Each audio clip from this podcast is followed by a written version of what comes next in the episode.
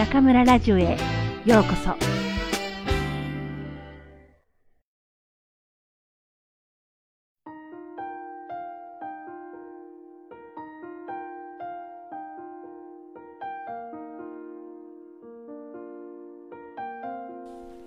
嵐の夜に1その3雲の切れ間に。雲の切れ間からようやく午後の太陽が顔を出した。ポプラ並木が一斉に影を落とし道端の緑が鮮やかに浮かび上がる。メイどこに行くんだい？太ったヤギが丘を登るヤギに聞いた。え？いやあのそよそよ峠に。え？あの辺りは時々狼の出るところじゃないか。はいでも友達と約束してて。そうか。でも気をつけなよ。あそこで狼の昼飯にされたやつがいるんだからね。はは、大丈夫ですよ、タプ。太ったヤギの名前はタプと言った。メイのそののんきなところが心配なんだよ。はいはい、気をつけて行ってきますよ。メイはタプに笑ってみせると丘を登り始めた。年上のタプは小さい時から何かとメイをかばってくれてきた。心配そうなタプの眼差しを背中に感じながらメイはそよそよ峠に急いだ。そよそよ峠でメイと待ち合わせをしている友達とはなんとその狼だった。2匹は嵐の夜に真っ暗な小屋の中で出会い相手が誰だかわからないまま語り合った。そしてとうとう友達になってしまったのだ。やあ、どうも、お待たせしちゃって。いやあ、おいらもたった今来たところでやんすよ。狼がちょっぴり照れて笑う。途中で友達に会っちゃいましてね。メイはのんき者だから心配だって言われて、あ、私の名前、メイって言うんですよ。へえ、メイでやんすか。そりゃあなんともヤギらしいお名前で、おいらはガブって言いやす。ほう、そりゃ強そうな名前だ。でも、なんか変ですよね。今頃お互いの名前を言い合うなんて。ほんと。この間の晴れた日にも、一緒にピクニックに行ったでやんすのにね。ははは、まったくだ。二匹は楽しそうに笑う。それでね、その友達が狼に気をつけろって言うんですよ。今からその狼に会うなんてとても言えませんでしたよ。で、おいらも同じでやんす。ヤギと友達だなんて絶対仲間に言えないでやんすよ。私たちだけの秘密ですよね。メイが声を潜めて言うと、ガムが恥ずかしそうに笑う。そんな言い方をすると、おいらドキドキしちゃいやすよ。なんかおしっこしたくなっちまった。ちょっくら失礼して。ガブがそそくさと裏の林に入っていった。その時だ。タプが坂道を登ってこっちにやってくるじゃないか。と、どうしたのタプ？メイが慌てて駆け寄ると、いや、一つ大事なことをお前に伝えようと思ってね。タプははあはあと息を弾ませる。実はね、狼に昼飯にされたってやつは、ちょうどお前が立っているところにいたんだ。そこで思ったんだが、友達を待つなら、茂みに隠れて待ってた方がいいぞ。わかったよ、タプ。その通りにするよ。それじゃあありがとう。くれぐれも気をつけるんだぞ。はーい。タプが帰るのとガブが林から現れたのが同時だった。お待たせでやんす。ガブはニコニコと笑っている。どうやら何も気づいていない。メイはふーっとため息をつく。今ね、すごくいいものを見つけたんでやんすよ。ガブか、目を輝かせて話し始める。そこを少し登ったところにね、岩の間からキラキラと綺麗な水が湧いていたんでやんす。ああ、それってこの辺では胃薬の水みって呼ばれている水ですよ。とっても体にいいんです。体に？そう、美味しい上にすごく食欲が出るんです。ははは、食欲ならおいらはいつだって。ヤギの二三頭はペロリと言いかけて、ガブは慌てて口を押さえた。その時、メイは思わず目を見張った。ガブの肩越しに、また坂道を登ってくるタプの姿が見えたからだ。ねえ、そ、その水、一緒に飲みに行きません？メイが慌ててガブを誘う。それじゃあ、用意ドンで行きやすか？そ、そうですね。用意ドンメイの掛け声に、ガブは一気に林の中に駆け出した。メイもすぐ後を追いかける。林の手前で、ちらりと振り向いたその瞬間、メイ、ダメだよ。そんなところにいちゃ。タプと目が合ってしまったのだ。仕方なくメイが立ち止まる。茂みに隠れていろって言ったじゃないか。もし近くに恐ろしい狼がいたらどうするんだよ。いませんよ、近くに狼なんて。メイ、俺はね、お前のそういうのんきなところがすごーく心配なんだ。メイは今にもガブが遅いじゃねえですかと林から出てきてやしないか。ハラハラする。いいかい？もし狼がこの林から飛び出してきたら大変なことになるんだよ。はい、全くそ、その通りです。そんなことになったらと思うだけで、俺は胸が痛くなるんだ。そうそう、実は大事なことを言いに来たんだ。さっき、茂みに隠れろって言ったけど、あそこの金木犀の木の下の茂みがいいぞ。金木犀は特別匂いが強いだろだからヤギの匂いも隠してくれるってわけだ。はいはい、すぐにそうしますから、タブも気をつけて帰ってくださいね。メイがその茂みに入るのを見届けると、やっとタプは満足して峠を降り始めた。メイがほっとため息をついて振り向いたとき、遅いじゃねえですか。ガブが林から戻ってきた。いやー、冷たくて何とも言えない口当たりでやんしたよ。一人でガブガブ飲んじまったでやんす。で、どうしたんでやんす？おいら、ずっと待ってたんすよ。ごめん、今友達に会っちゃって。友達？あそういえば、太っててすごくうまそう。いや、気の良さそうなヤギが走ってるのを見かけやしたよ。そう、その太めのヤギが私の友達。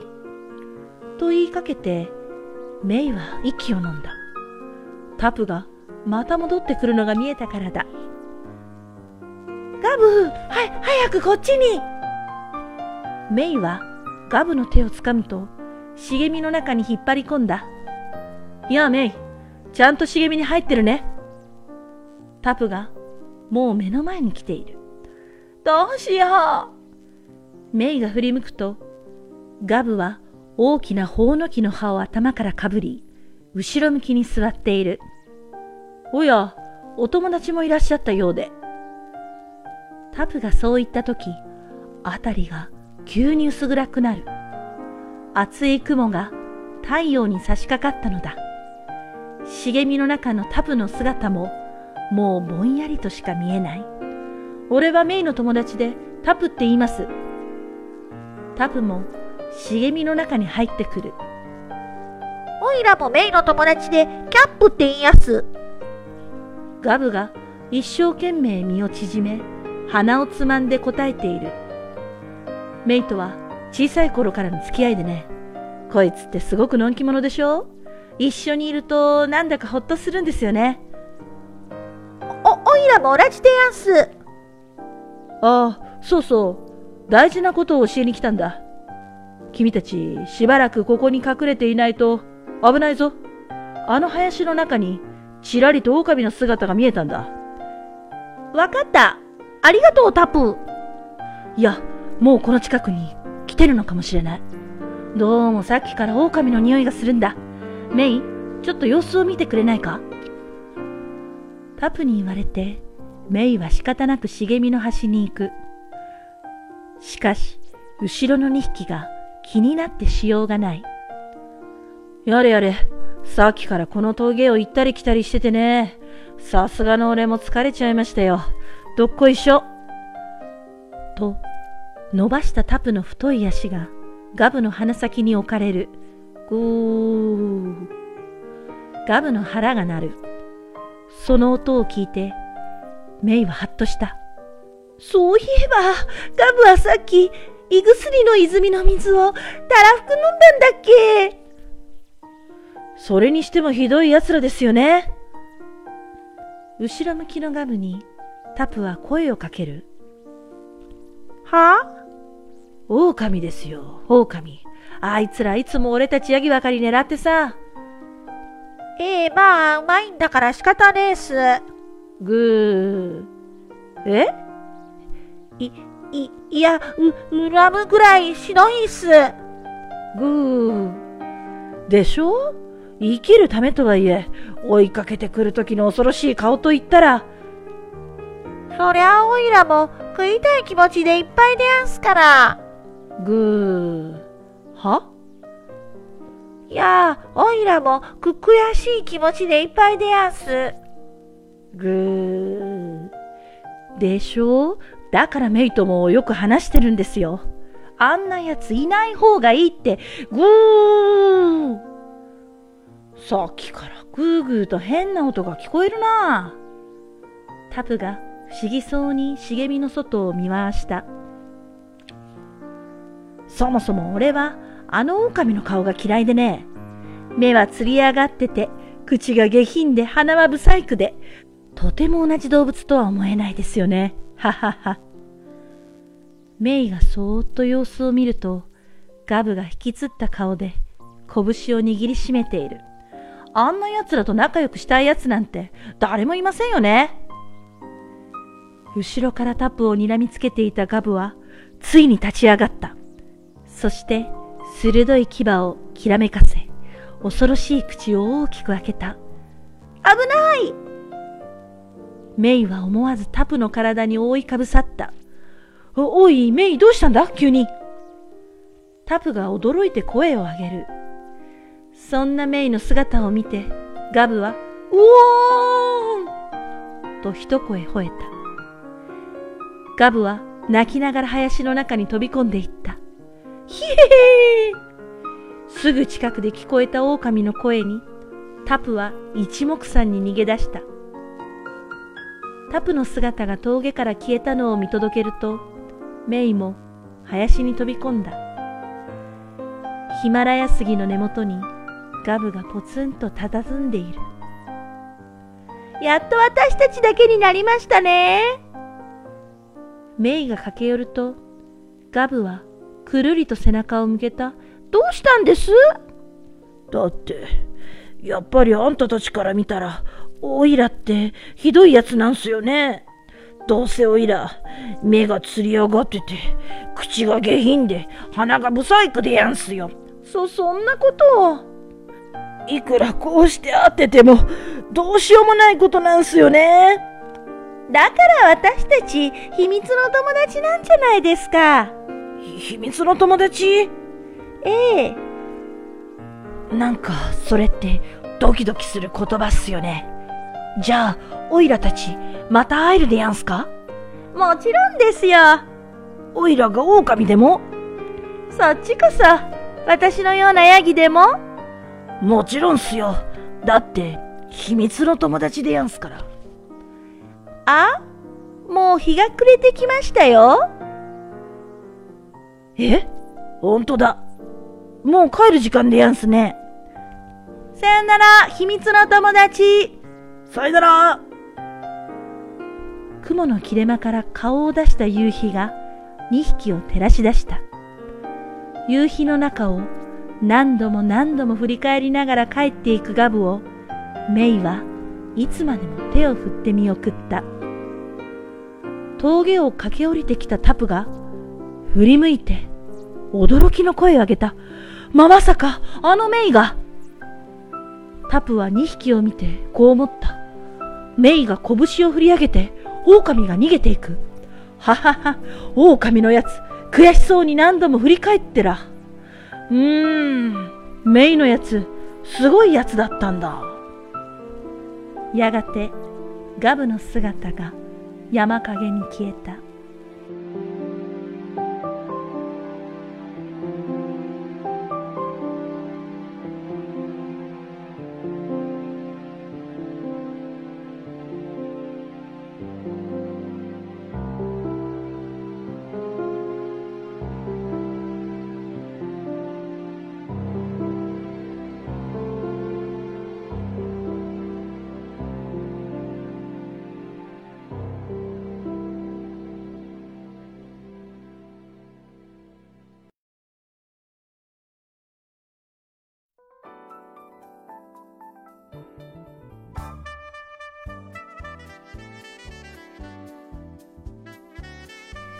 皆さんこんばんは。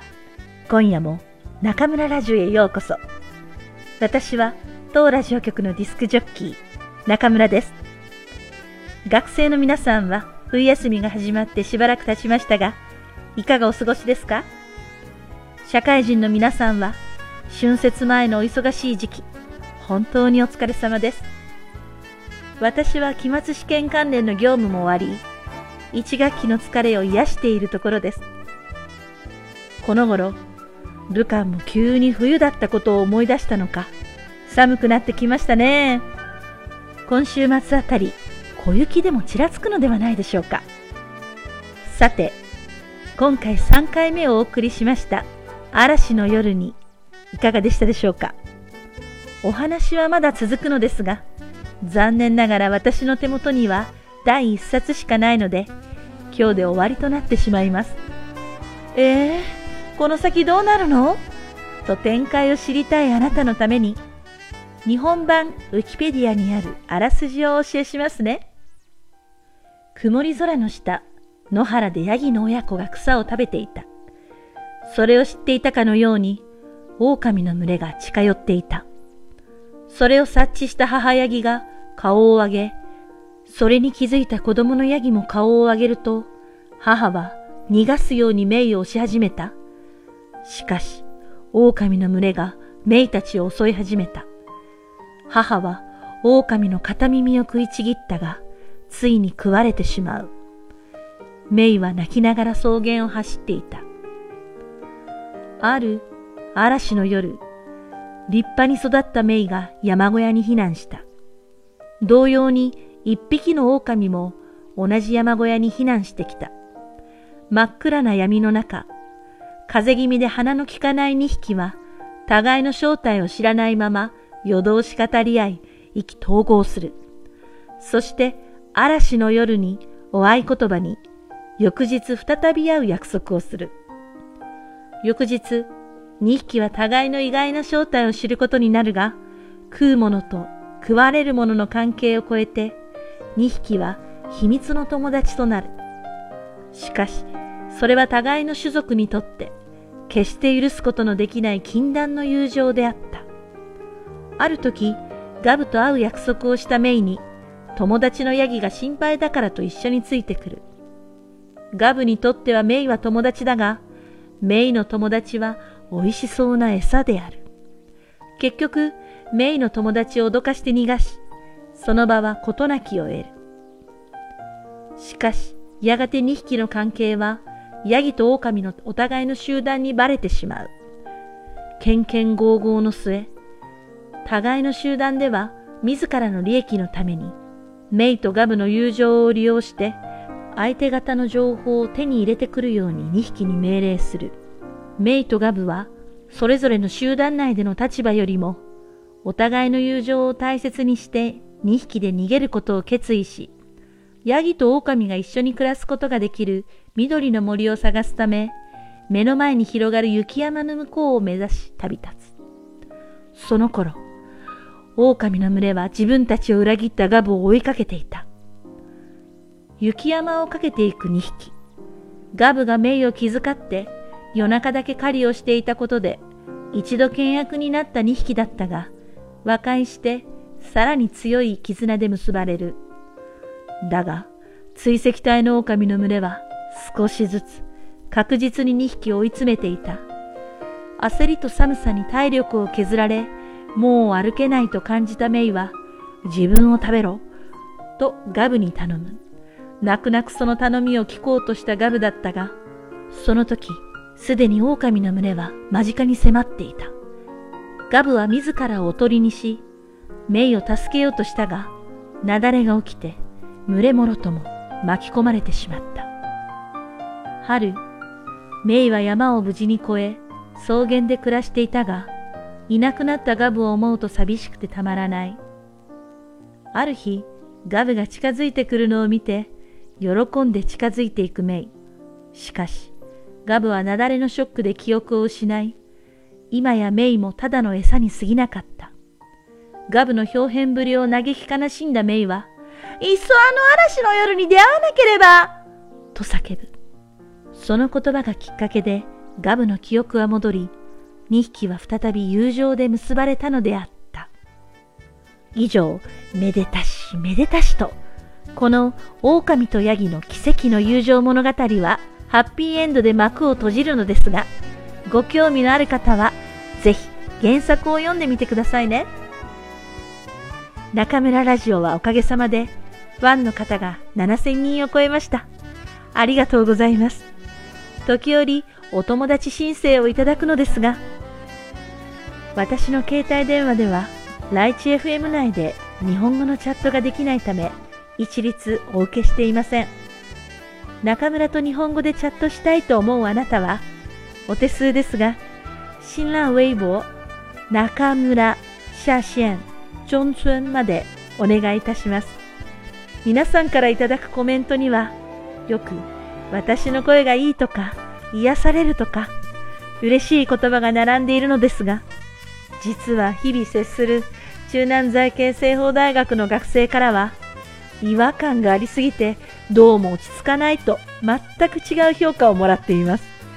確かに普段の私の話し方はさすがに朗読の時とは違いますし、見た目もこの声とは全然と言っていいほど違いますね。